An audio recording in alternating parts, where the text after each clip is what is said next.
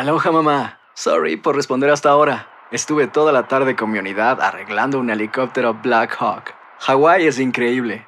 Luego te cuento más. Te quiero. Be All You Can Be, visitando goarmy.com diagonal español. Hacer tequila, Don Julio, es como escribir una carta de amor a México.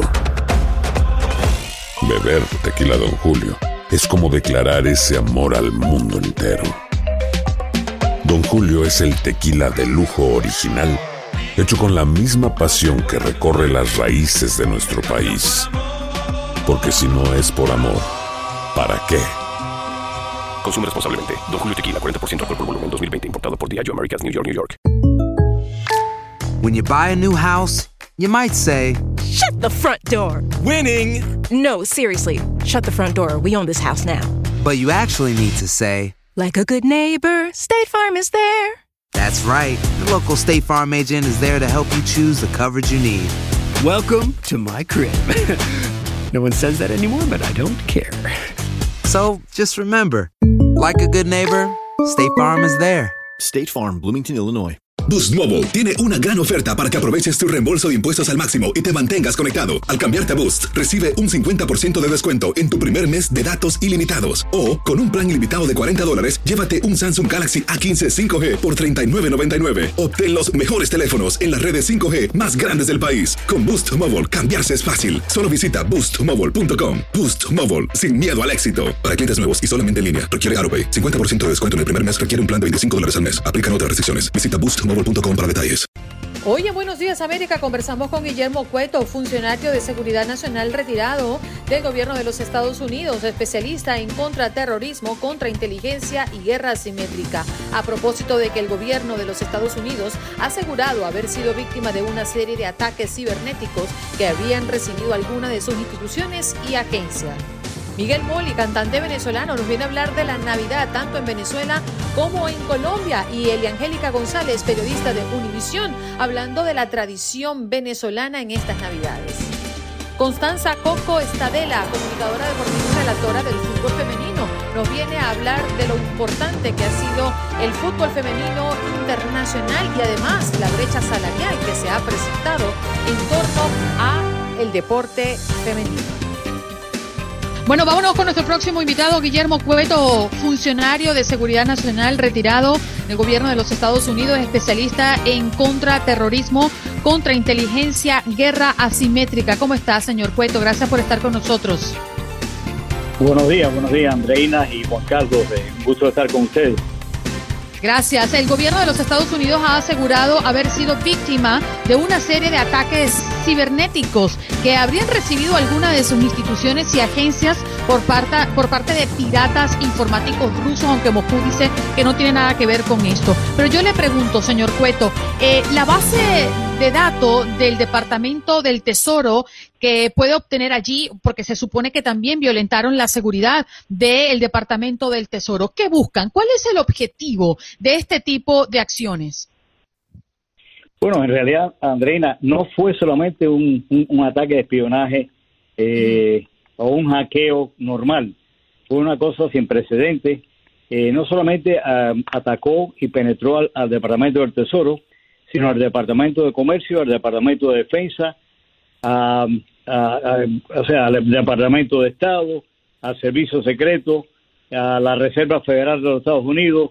O sea, ha sido una cosa masiva de penetración y fue porque eh, los actores rusos, que definitivamente son parte de la SBR, que es el Servicio de Inteligencia Exterior de Rusia, que se especializa, entre otras cosas, en guerra cibernética, eh, hicieron ataques masivos a través de, grupos que ellos tienen dentro de la Unión Soviética y fuera de la Unión Soviética, eh, y, y encontraron un malware, o sea, encontraron una imperfección en uno de los sistemas de una compañía que se llama FireEye y que al mismo tiempo utiliza otra compañía que se llama SolarWind. Por ahí entraron y accesaron a cientos de miles de cuentas, entre ellas 400 eh, de las 500 compañías Fortune 500 de los Estados Unidos, o sea, 400 de las 500 compañías más grandes de los Estados Unidos, aparte de todos estos departamentos que yo les mencionaba. Guillermo, pero alcanzamos a tener la seguridad nacional en riesgo cuando eh, se realiza este ataque masivo o los muros de contención que también tiene Estados Unidos para protegerse logran reaccionar a tiempo. Bueno, en, este caso hubo precisamente eh, una falla en uno de los aparatos, o sea, uno de los sistemas de protección que tiene el gobierno de Estados Unidos. Eh, y fue un fallo eh, menor, pero lo que pasa es que estos ataques de hackeo se concentran en un fallo menor, pero que está muy propagado, o sea, de, de un, de un usuario, de, de un proveedor de servicios a usuarios muy grande que tiene mucha penetración en el Internet y por lo tanto esa captación de servicios se, se propaga en todos los Estados Unidos y en el mundo entero. Y eso fue lo que hicieron y por eso es que tuvieron eh, ese éxito. Pero definitivamente eh, las medidas de contención de los Estados Unidos en una cosa sencilla falló. Yo creo que es un tema para seguir expandiéndonos, ¿no? Y sin lugar a dudas, eh, sumamente delicado. A mí me quedó la duda, señor Cueto, de qué es lo que realmente debe preocuparnos eh, nosotros eh, como, como ciudadanos en este país por estos actos de ciberataques. Un abrazo por estar con nosotros y seguramente pues estaremos pronto haciendo contacto, señor Cueto. Gracias. Un placer, un placer, Andreina, Juan Carlos.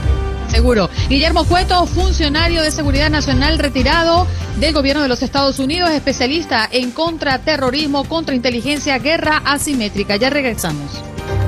Porque en este segmento hablamos de Navidad, se nos está acercando y durante las últimas eh, semanas, bueno, un par de semanas, últimos días, hemos hablado de la Navidad en República Dominicana, en Puerto Rico, en Colombia, en hasta en Brasil hemos hablado de Navidad. Así que hoy le toca a Venezuela, a mi país. Y qué mejor que hacerlo con un caraqueño que marcó un hito en la música venezolana y que es, bueno, el que interpreta esa canción que usted estaba escuchando al fondo, Dulcemente Bella. Miguel Moli, muy buenos días, ¿cómo amaneces?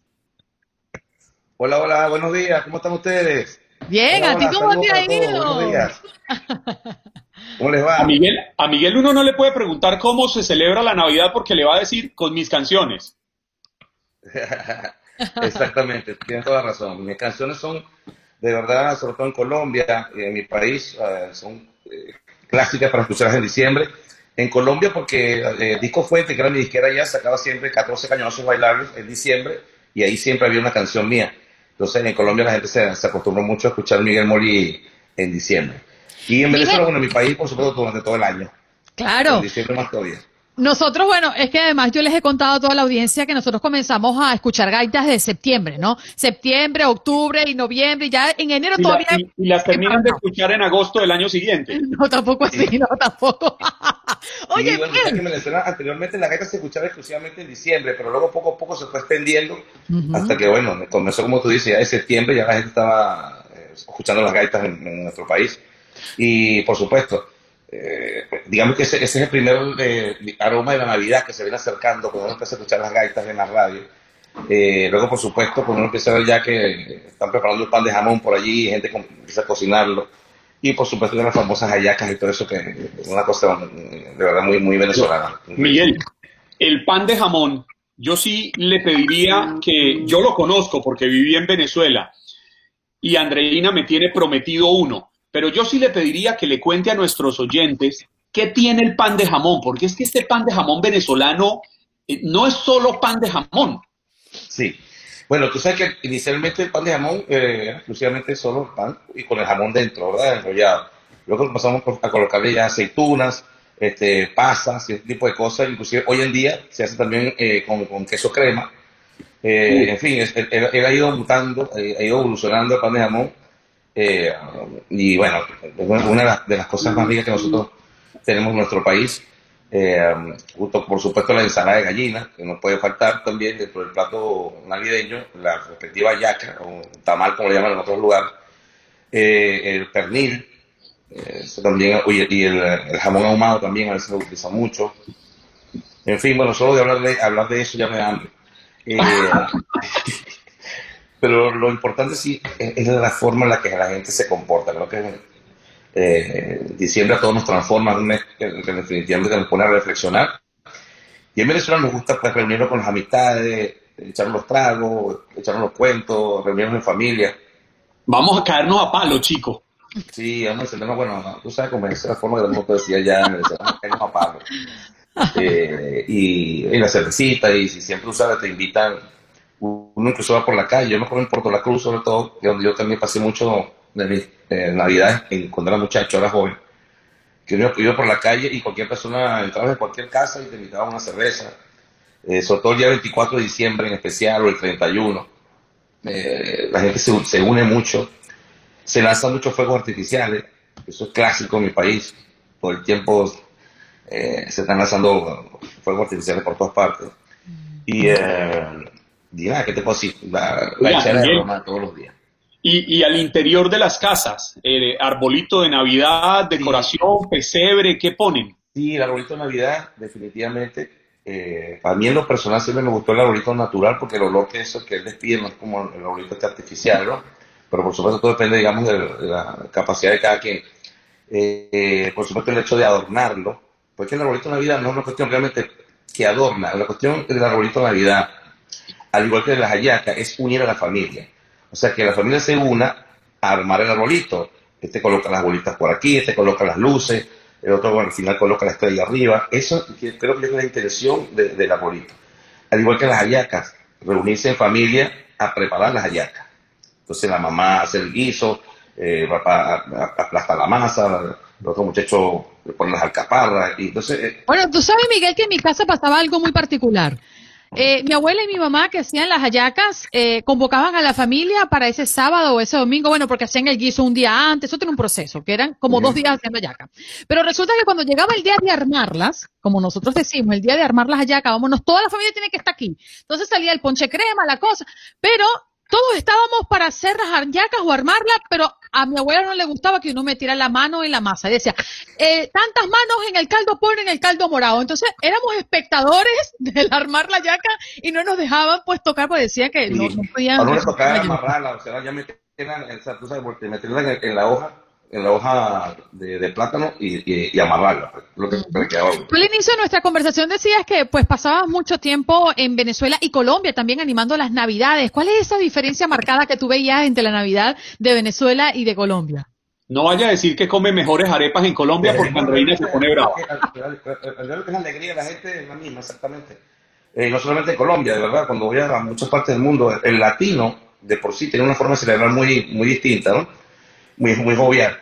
Y en el caso colombiano, pues la, que, no, hay más similitudes que cosas diferentes. Eh, la forma que bailar, las cosas, las cervecitas, que eso le gusta a cualquier colombiano.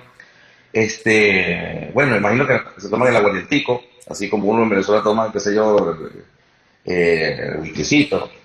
Pero en, en, definitiva, tenemos una cultura muy, muy similar. Y, y para mí, de verdad, cuando yo estoy en Colombia, yo me siento como en Venezuela. Eso siempre ha sido así. Eh, uno se siente en su casa cuando la gente te trata con cariño, cuando voy a Ecuador me pasa lo mismo, o sea, me gusta estar ahí, porque sé que la gente está contenta, la gente le gusta mi música, me tratan bonito. Y, em, y en diciembre sobre todo, pues, más aún, eso es algo que se bendice. hoy por hoy, Miguel, radicas acá en, en Miami, ¿dónde te encuentras? Eh, ¿Tienes planes? yo, yo, vivo aquí en Estados Unidos desde el 2012 eh, pero constantemente estoy yendo a Venezuela y viajando por el mundo. Pero en mi país por lo menos cuatro o cinco veces al año siempre estoy yendo. El año pasado canté muchísimo allá. De hecho me casé en Venezuela en, septiembre. Hicimos un show muy bonito en el Eurobuilding, Viviana Carolina Conca, este video, cantó Luis Silva, fue mi hijo. Eh, tuve eventos en Marinas. Eh, canté muchísimo en Venezuela el año pasado. Este año tenemos pensado algo parecido, pero esta pandemia pues nos tiene aquí. Yo desde que, desde el 27 de febrero que vine de los carnavales de Ecuador, que entré a, acá en Estados Unidos, no, he salido más. Eh, estoy aprovechando más bien para hacerme ciudadano, y, ya me toca, pues ya, ya entro en los documentos, y avanzando musicalmente, haciendo muchas cosas. ¿Qué viene, Miguel? Para el 2021 que promete ser un, un año eh, sumamente ambicioso para muchos que hemos querido hacer cosas y esta pandemia no nos lo ha permitido. Sí, bueno, mira, es un disco de, de tecnomerengue eh, ocho canciones. eh, va a ser un disco, en, digamos, eh, un homenaje a Grijalva, eh, con sus propias canciones. Voy a grabar, eh, bueno, estoy grabando, ya grabé las, las- las canciones, pero los ocho temas. Y también estamos haciendo un disco de, de ranchera, que a muchísima gente, a mi esposa sobre todo, le gusta muchísimo. Y solamente San Miguel graba ranchera, que te va a bien. Bueno, grabé este, una canción con mis hijos, un tema que se llama Sangre, tu sangre, mi cuerpo, en ranchera, y ha sido una locura, la gente le ha encantado muchísimo. Y pues estamos haciendo ese disco de, de ranchera. Eh, y evolucionando justamente, pues, no, no perdiendo el tiempo, sino tratando de, de avanzar. Apenas el 19 de, de- sí, el 19 de noviembre tuve mi primer show aquí en Miami, en una fiesta privada. Y este fin de semana que acaba de pasar, canté el 11 en Dallas, el 12 en Houston y el 13 en Houston también.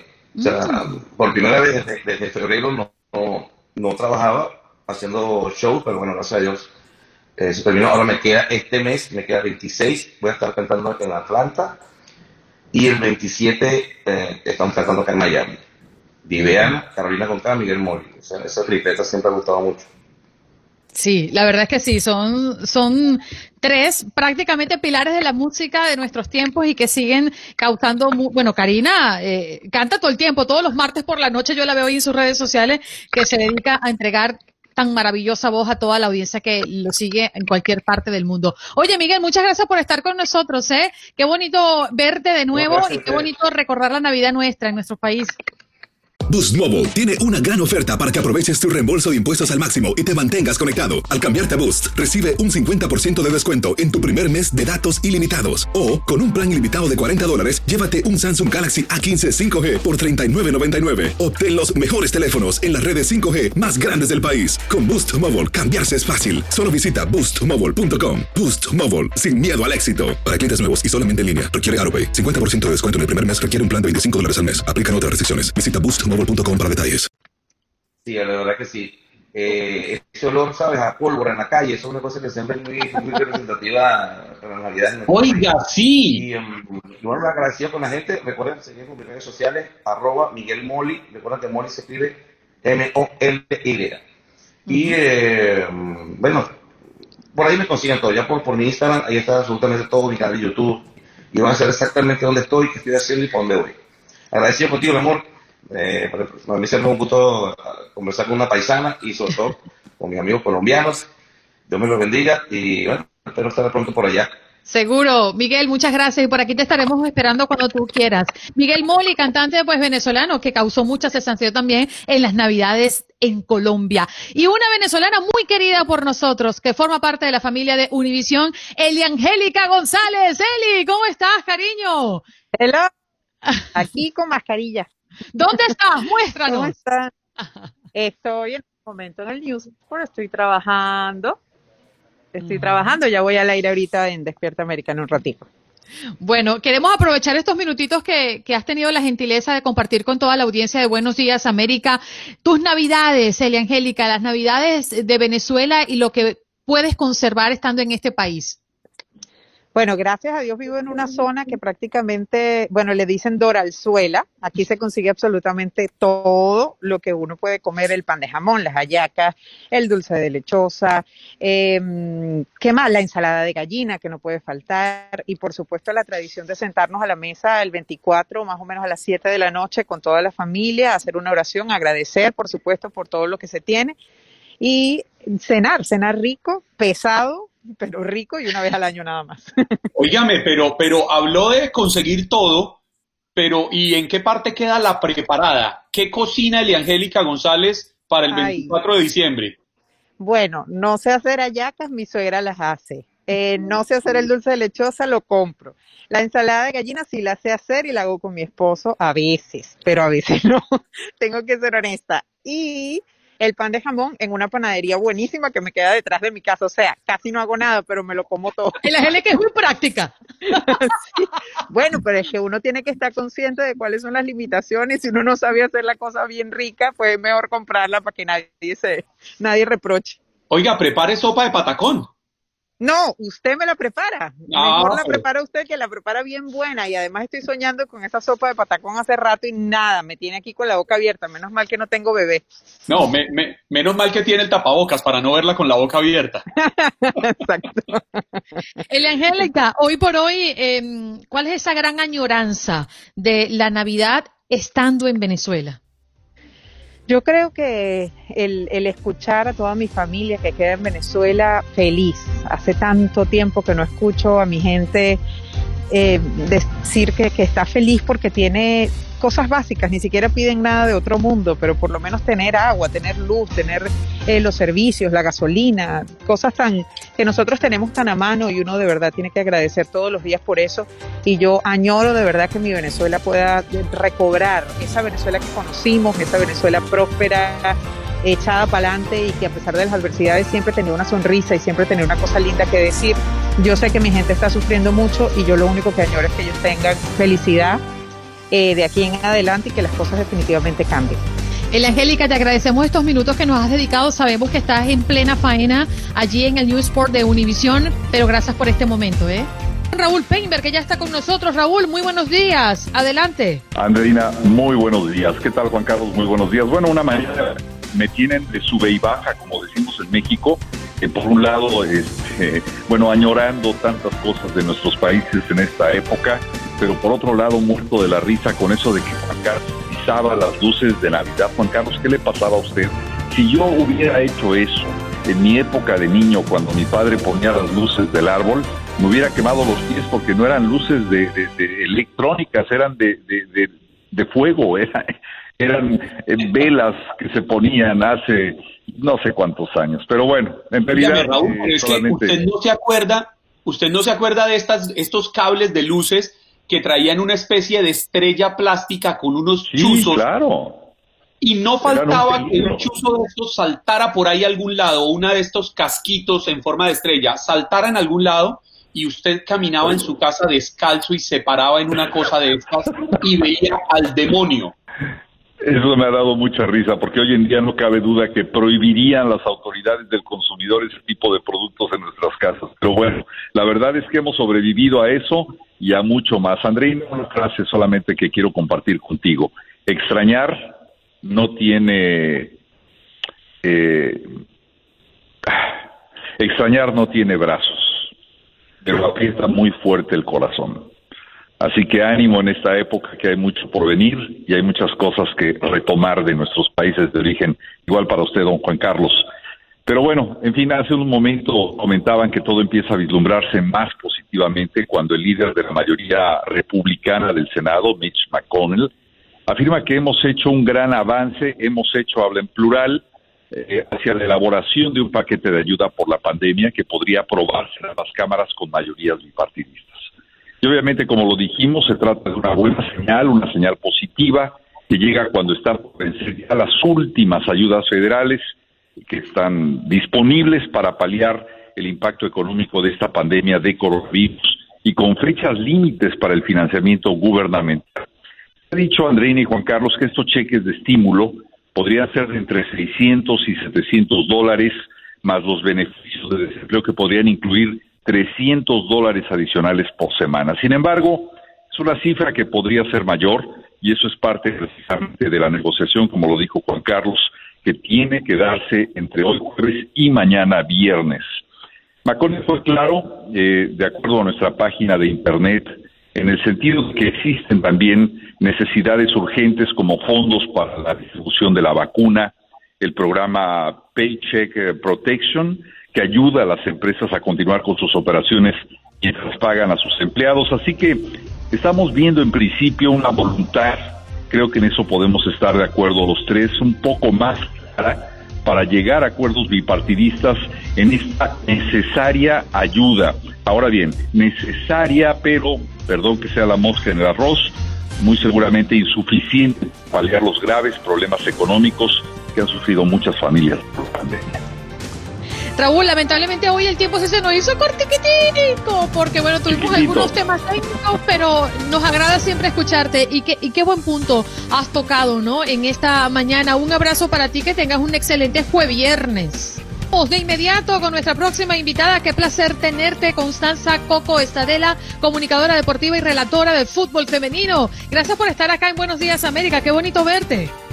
Gracias Andreina, Juan Carlos, un placer estar con ustedes y llevarles también algo de lo que pasó y parte de lo que fue el fútbol femenino este año, bastante golpeado también, sobre todo para este deporte tan hermoso.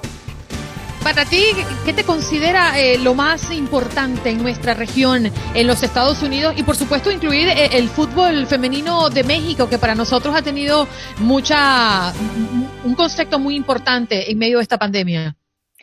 Bueno, como le pasó sobre todo a la Liga Mexicana, que vivió varias eh, fuertes huracanes, por así decirlo, con todo lo que fue el COVID-19, varios equipos ya comenzaron a mostrar eh, este tipo de debilidades, del apoyo que le falta también al fútbol femenino, que si bien en México y en Estados Unidos está muy, muy bien posicionado, se sigue luchando por una igualdad de condiciones que todavía no se logra. Lo mismo que pasó con Chivas, que ahora perdió aparte de sus jugadoras, varias de sus eh, jugadoras importantes están ya descartadas para lo que va a ser el clausura del próximo año.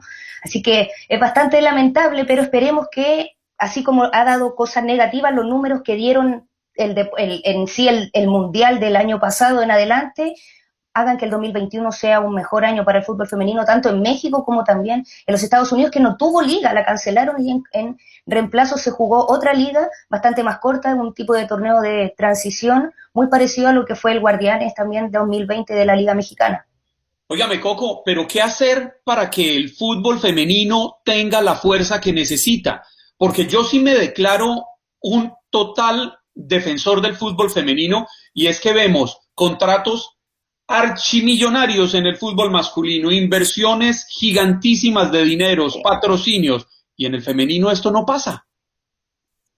Bueno, de partida, Juan Carlos, son casi 100 años de diferencia con el fútbol masculino, lo que ha sido el gran cambio de esta historia. Recordemos que, bueno, desde los años 70 ya con eh, la presidencia de Joao Havelange en la FIFA, esto se empieza a desarrollar el fútbol femenino 70-80, tomando en cuenta que el masculino ya lleva mucho, mucho tiempo más, y la liga más fuerte que es la de Estados Unidos, a pesar de que tienen un sueldo y todas las jugadoras, sigue siendo desigual en comparación a los hombres. La liga más fuerte del, del mundo es la liga en estos momentos, bueno, eh, tomando en cuenta que la europea es todo lo que todos los países, lo que es la UEFA, pero como liga en sí, Estados Unidos muy potente y aún así hay una diferencia abismante. Una jugadora de fútbol femenino en Estados Unidos percibe cerca de 16 mil dólares al año, eso sin contar patrocinio y eso que va por fuera.